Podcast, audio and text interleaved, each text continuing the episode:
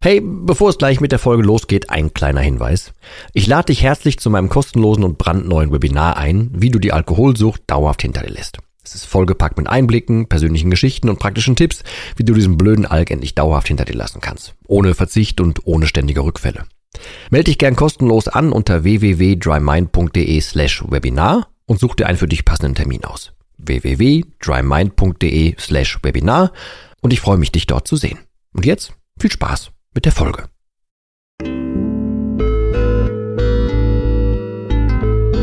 Nüchtern betrachtet. Der Nie wieder Alkohol Podcast.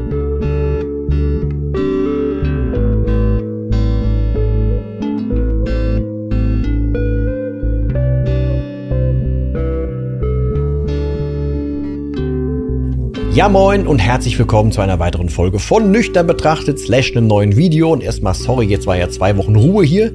Es ist einfach sau viel zu tun gewesen. Also ist es immer noch, aber diesmal schaffe ich es ein bisschen vorzuproduzieren. Von daher geht es jetzt hier wieder gewohnt weiter. Es war nicht anders zu schaffen. Tut mir leid. Ähm, ich möchte heute aber nochmal mit dem, naja, leidigen Thema ist es nicht, aber einem sehr präsenten Thema aufräumen. Und zwar dem, dass man sich das nüchterne Leben erstens falsch vorstellt und zweitens Angst vor dem nüchternen Leben hat. Und ich möchte das anhand eines Bildnisses äh, nochmal mitgeben, weil ihr wisst das von mir so ein bisschen, ne? Viele Bilder mitgeben und äh, naja, Bilder sorgen einfach dafür, dass man das einfacher versteht, also komplexere Dinge etwas einfacher versteht. Deswegen sage ich ja auch, ey, komm, lass uns bitte den Alkohol als, als Person sehen, damit wir es äh, ihm böser nehmen können und so weiter. Ähm, und ich möchte, dass du oder ihr euch mal vorstellt, ihr habt eine Wohnung. Und in dieser Wohnung wohnt der Alkohol noch mit. Das heißt, also, ne, das Gleichnis ist, ihr habt noch ein Alkoholproblem. Oder habt die Sucht, whatever, wie ihr das nennen wollt. Ähm, ja, seid auf jeden Fall nicht stressfrei, was den Alkohol anbelangt. Äh, ihr habt eine Wohnung und da ist ein so ein Zimmer, da wohnt der Alkohol drin, als Person. Der zahlt keine Miete, äh, der behält sich, verhält sich so ein bisschen so, wie er da Bock drauf hat. Der macht am Haushalt nix. Ähm, der ist auch gerne mal irgendwie laut, wenn ihr eigentlich pennen wollt. Der ist immer so ein bisschen, naja, der sorgt auch für Unordnung in der Bude und so weiter. Also irgendwie ist das so ein ungutes Gefühl, wenn der da ist, aber ihr habt euch irgendwie damit arrangiert, dass der da drin wohnt. Wie so ein Untermieter. Ihr habt über die ganze Zeit irgendwie aber vergessen, dass es ja eure Wohnung ist. Und ihr habt irgendwie äh, akzeptiert, dass da, keine Ahnung, es kommt laute Musik aus dem Raum raus oder, keine Ahnung, irgendwelche Gerüche oder whatever oder mal die Tür bleibt offen stehen oder es wird kacke geheizt oder auf einmal sind eure Heizkosten höher oder nur weil da drüben irgendwas nicht läuft oder in, in dem Zimmer besser läuft als bei euch, ist eure Bude kalt oder irgendwie ist mal wieder ein Abfluss verstopft, irgendwie sowas. Oder, ne, die typischen Ränder am Klo, irgendwie solche Dinge bitte mal vorstellen. So, äh, ihr habt aber akzeptiert, dass das so ist.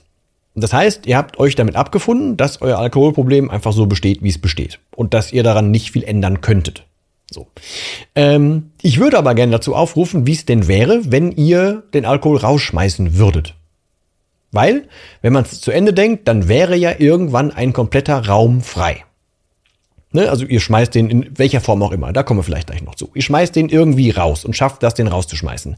Dann haben ganz viele Menschen Angst davor, was mache ich denn mit diesem leeren Raum da? Ich weiß ja gar nicht mehr, wie das ist, ohne leeren Ra oder dass der Raum leer ist. Ich weiß ja gar nicht, was ich da tun kann. So, und das heißt, in der Regel ist es sowas wie, man, man stellt sich halt vor, man kann am sozialen Leben nicht mehr so teilnehmen. Äh, man ist, keine Ahnung, man weiß nicht, wie man mit Problemen umgehen soll. Man hat einfach vielleicht ein bisschen verlernt, selber mit Dingen umzugehen oder wie es ist, ohne diesen sozialen Kit in Gläsern irgendwie umzugehen. Solche Dinge. Da hat man halt ein bisschen Schiss vor. Und man redet sich auch ganz oft ein, ab jetzt wäre das Leben dann ein Verzicht und man müsste ab jetzt irgendwie, weiß ich nicht, so ein bisschen darben, falls das Wort jetzt hier passt. Und ich würde einfach sagen, hm, ähm, jetzt ist dieser Raum oder wird halt sehr wahrscheinlich irgendwann mal leer. Wenn du aber die Entscheidung triffst, dass du aufhörst zu trinken, dann ist der Raum ja noch voll gerümpelt. Dann ist nur der Bewohner raus. Dann liegt da noch relativ viel Arbeit vor dir, bis es da schön werden kann. Und das ist das, wovor sich die meisten Leute so ein bisschen scheuen. Also bildlich, stell dir vor, du hast zwar irgendwie dafür gesorgt oder willst, dass der auszieht, Du hast aber Schiss davor, boah, was mache ich denn dann? Dann ist ja ganz viel Arbeit. Und irgendwie so alleine sein in der Bude ist ja auch komisch. Hm, weiß ich nicht.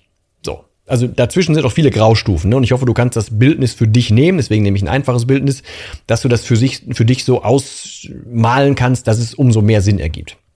Ähm, Im Endeffekt aber steht es ja nicht zur Debatte, dass der irgendwann ausziehen muss. So, und wenn der ausgezogen ist, dann hast du irgendwie dieses von mir aus vollgemüllte Zimmer noch da. Oder ein Zimmer, was jetzt einfach keine Verwendung mehr erstmal hat.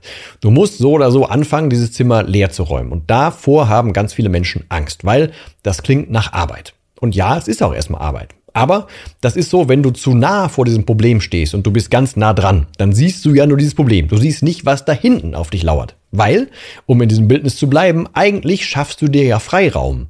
Sowohl beim Trinken als auch in diesem Bildnis. Weil irgendwann ist der Raum aufgeräumt. Irgendwann ist der Raum leer. Und irgendwann merkst du auch zum Beispiel im Portemonnaie, dass dieser Typ da gar, oder dieser Berater da gar nicht mehr wohnt. Also du sparst ja auch ein bisschen ein. Ne?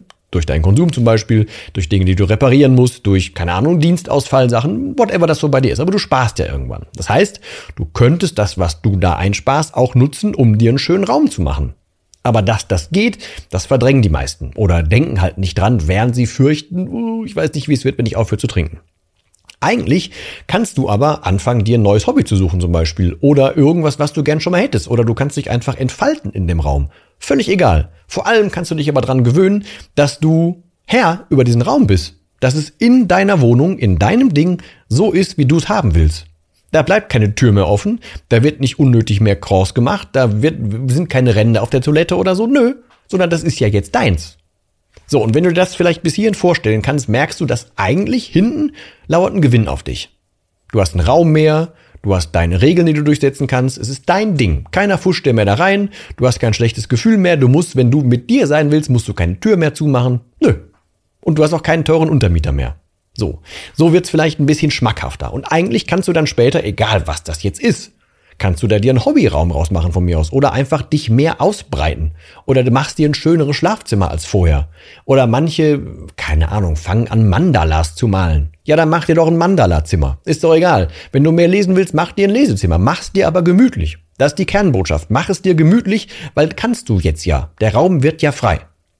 So, und ich habe hier vor ein paar Videos und beziehungsweise vor ein paar Folgen davon gesprochen, dass man sich gerne vorstellen kann, man würde mit dem Alkohol als Person in den Fahrstuhl gehen und man sollte die Perspektive umdrehen, dass man, wenn man in den Fahrstuhl steigt, nicht Angst davor hat, was der Alkohol einem sagt, sondern dass der Alkohol Angst vor einem selber haben muss, weil der müsste auf einmal Argumente liefern. So, dass man diese Perspektive ein bisschen dreht. Das ist dabei jetzt genauso. Viele Leute wünschen sich, um in dem Wohnungsbildnis zu bleiben, dass man zum Beispiel wegziehen müsste, damit der Alkohol nicht mehr weiß, wo man ist. Ich persönlich würde sagen, das ist ein Wegrennen. Ich persönlich wäre froh, wenn du dem Alkohol die Tür zeigst, sagst, raus hier, du weißt zwar noch, wo ich wohne, aber gib mir jegliche Schlüssel, die du hast, äh, und klingel gar nicht mehr. Natürlich wird der am Anfang noch klingeln, weil der weiß ja nicht wohin. Aber du machst die Tür ja nicht auf. Beziehungsweise du musst dir nicht aufmachen. Du weißt ja, was wieder passieren wird. Du lässt dich ansonsten wieder einlullen. Irgendwann ist dein, dein, von mir aus, du hast dann schon irgendwie angefangen, deinen Raum leer zu räumen und dann lässt du ihn doch wieder rein. Dann macht er doch eh wieder genauso weiter, wie er es vorher im Raum gemacht hat. Du hast wieder die Kosten, du fühlst dich wieder nicht zu Hause und so weiter und so weiter. Ich kann mir oder hoffe, dass das Bildnis ein bisschen klar geworden ist, beziehungsweise gerade so bei dir nachsackt. Ähm, beschäftige dich gerne mal damit, was denn du mit diesem Raum machen würdest. Oder beschäftige dich mal damit, ob du dich vielleicht ertappt hast, dass du dir vorher nicht vorstellen kannst, wie das wäre ohne. Oder selbst noch einen Schritt weiter vorne, dass du dich ertappt fühlst dabei, boah, kacke, ich habe ja wirklich irgendwie die Hoheit über meine eigene Bude nicht mehr. Und wenn das so ist, dann kau da gerne ein bisschen drauf rum. Und dann guck hier oder hör hier gerne ein bisschen weiter und lass das sacken.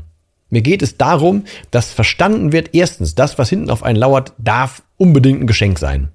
Es ist auf keinen Fall irgendwie ein Minusgeschäft für dich. Es darf gerne verstanden werden, dass du derweil nicht die Hoheit über dich hast, sondern das ungefragt und völlig ohne plausiblen Grund dem Alkohol überlässt. Man hinterfragt es nur nicht. Und deswegen komme ich mit irgendwelchen komischen Bildern von Wohnungen um die Ecke, damit das hoffentlich ein bisschen klarer wird. Ähm, ja, also ich hoffe, dass das Bildnis vielleicht für dich was war. Wenn du ein eigenes Bild dazu hast oder eine Ergänzung oder eine Frage, bitte in die Kommentare hauen. Das wird bei dem Video etwas einfacher sein als beim Podcast. Im Podcast ist aber auch alles hinterlegt. Ne? Also eine E-Mail von mir, eine WhatsApp-Nummer von mir, äh, Instagram, egal wo, gerne mal anhauen. Bei YouTube und so ist es natürlich einfacher, gerne einfach drunter schreiben äh, und dann lass uns da gerne ein bisschen diskutieren oder gerne das Bildnis noch ein bisschen schärfer machen, was auch immer. Würde mich freuen, von dir und von euch da zu lesen, äh, generell einfach Feedback zu kriegen. Das wäre super. Ansonsten, ich hoffe, dass es was für dich ist und was für euch ist. Alle Programme äh, alle Testversionen davon, alle Gratis-Sachen, das Buch, das Tagebuch, egal was, findet ihr alles sowohl in den Show Notes als auch auf der Homepage auf nie-wieder-alkohol.de. Äh, wie ihr mich erreicht, da genauso. Ansonsten würde ich mich freuen, wenn wir uns nächste Woche wieder hören und wieder sehen. Und ich verbleibe wie immer mit dem letzten Wort, das heißt auch heute Tschüss.